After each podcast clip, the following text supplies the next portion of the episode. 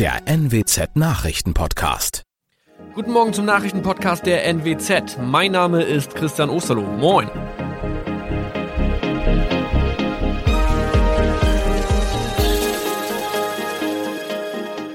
Und das sind unsere regionalen Nachrichten am Morgen.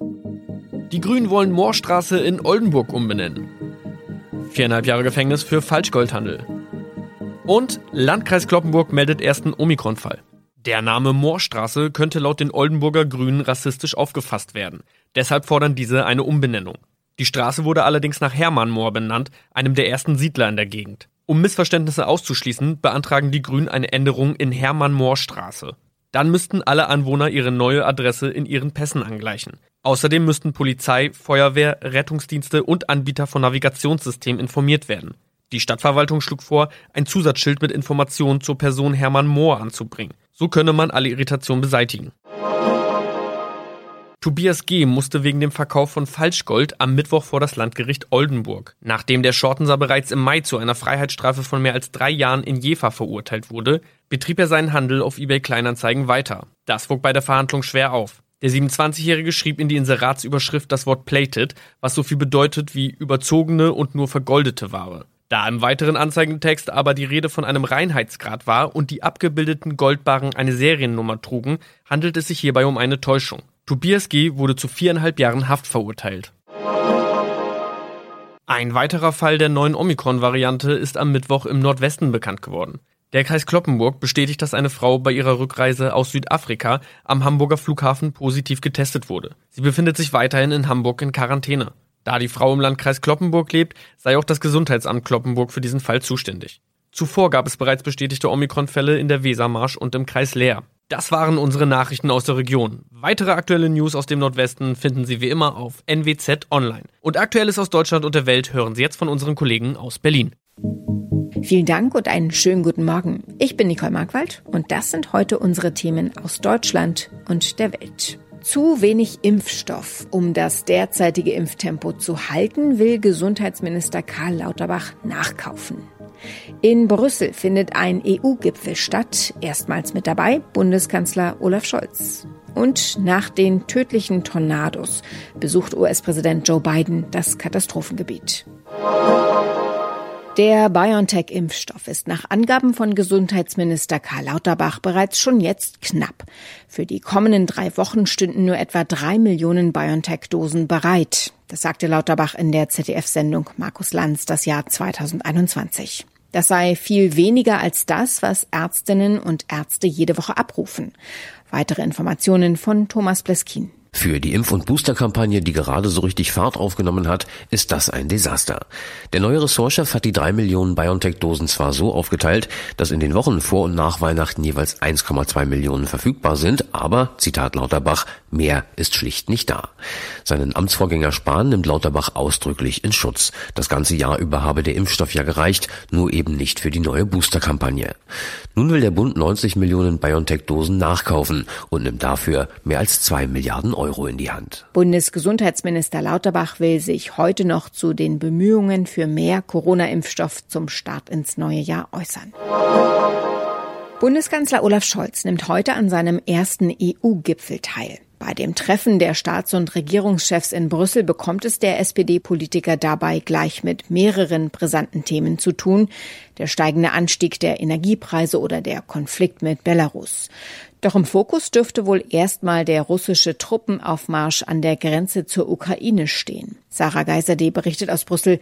Sarah, dazu gab es gestern auch schon in kleineren Runden Gespräche mit dem ukrainischen Präsidenten Zelensky. Was ist jetzt der Plan in Brüssel? Naja, also einerseits warnen Kanzler Scholz, EU-Kommissionschefin von der Leyen und auch andere hier in Brüssel Russland ganz entschieden davor, in die Ukraine einzumarschieren. Scholz droht mit einem hohen Preis, von der Leyen mit nie dagewesenen Maßnahmen.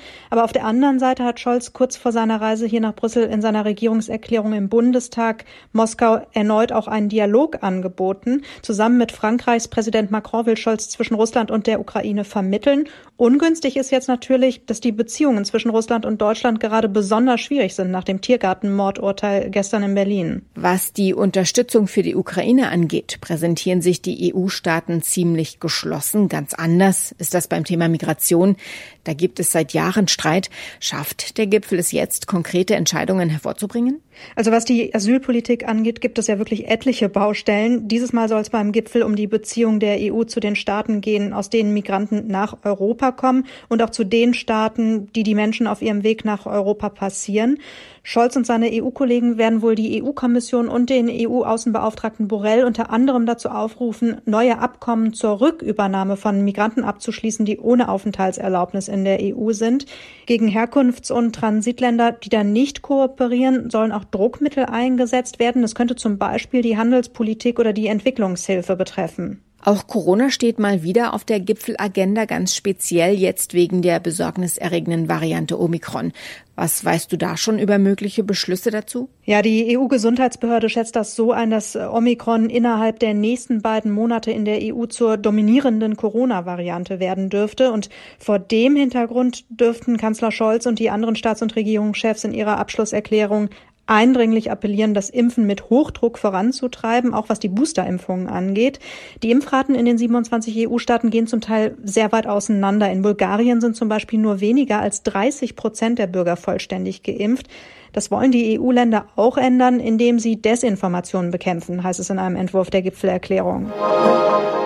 Umgestürzte Zugwaggons wie Streichhölzer, abgeknickte Bäume, dem Erdboden gleichgemachte Stadtteile. Die Tornados, die Ende vergangener Woche über Kentucky und benachbarte Bundesstaaten hinwegzogen, haben eine Verwüstung einmaligen Ausmaßes hinterlassen. Nun hat US-Präsident Joe Biden das Katastrophengebiet besucht und den Betroffenen die Hilfe seiner Regierung zugesagt. Er werde alles in seiner Macht Stehende tun, um beim Wiederaufbau zu helfen, versprach Biden. Sören Gies berichtet aus den USA. Kentucky ist ganz klares Trump-Land. Über 62 Prozent aller Stimmen gingen bei den Wahlen an den Republikaner. Ist Biden da überhaupt willkommen?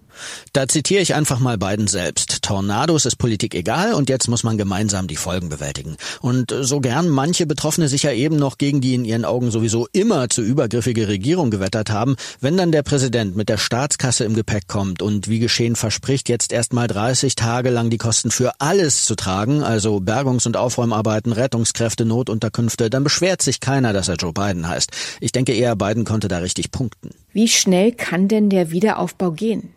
Das wird dauern, wie auch Biden weiß.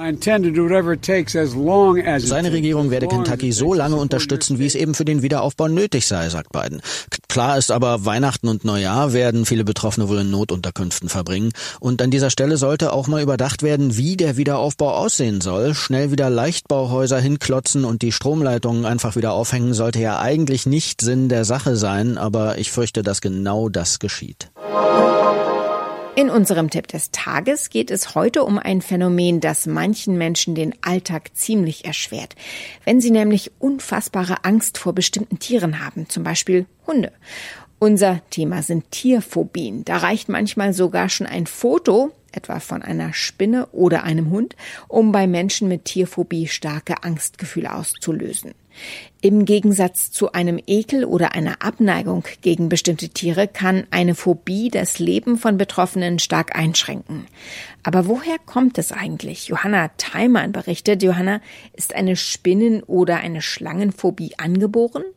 Äh, nein, das eher nicht. Es gibt aber wohl biologische Faktoren, die dafür sorgen, dass wir bei bestimmten Tieren schneller Phobien entwickeln oder zumindest eine Abneigung.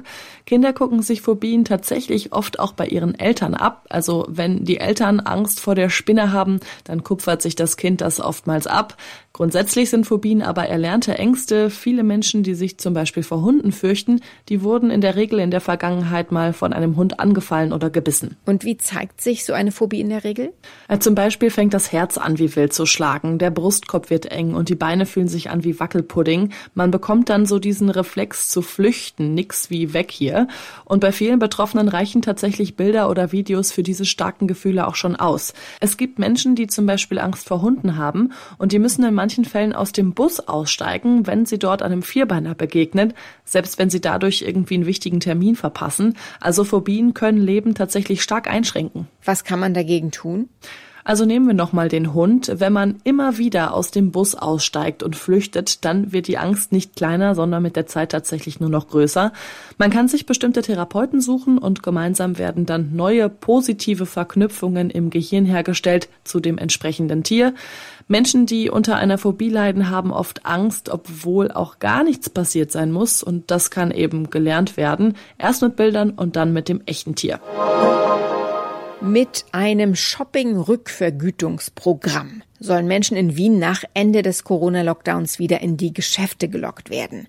Die Stadtregierung und die Wirtschaftskammer kündigten eine Art Lotterie an. Vier Millionen Euro werden per Los zugeteilt, aber nicht bares Geld, sondern in Form von Gutscheinen für Wiener Restaurants und Kaffeehäuser. Albert Otti berichtet aus Wien, werden so nicht besonders viele Menschen in die ohnehin vollen Geschäfte gelockt? Ja, ob das klug ist, das ist heute auch in Online-Foren heiß diskutiert worden. Aber die Stadt sieht das anders. Hier dürfen Restaurants nämlich erst nächste Woche wieder öffnen und geschlossene Lokale sind schlecht für die Kauflaune. Damit also der Handel am nächsten Wochenende vor Weihnachten doch noch in Schwung kommt, wurde die Aktion namens Weihnachtszuckerl gestartet. Man kann an der Verlosung teilnehmen, wenn man eine Einkaufsrechnung online hochlädt. Die Gewinner bekommen maximal 100 Euro als Gutscheine. Einlösen kann man die aber erst Anfang 2022, falls da nicht schon wieder Lockdown ist.